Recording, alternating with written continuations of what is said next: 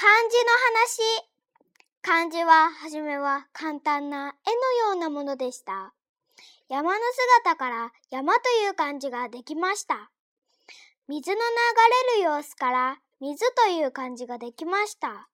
それから雨が降る様子から雨という漢字ができました。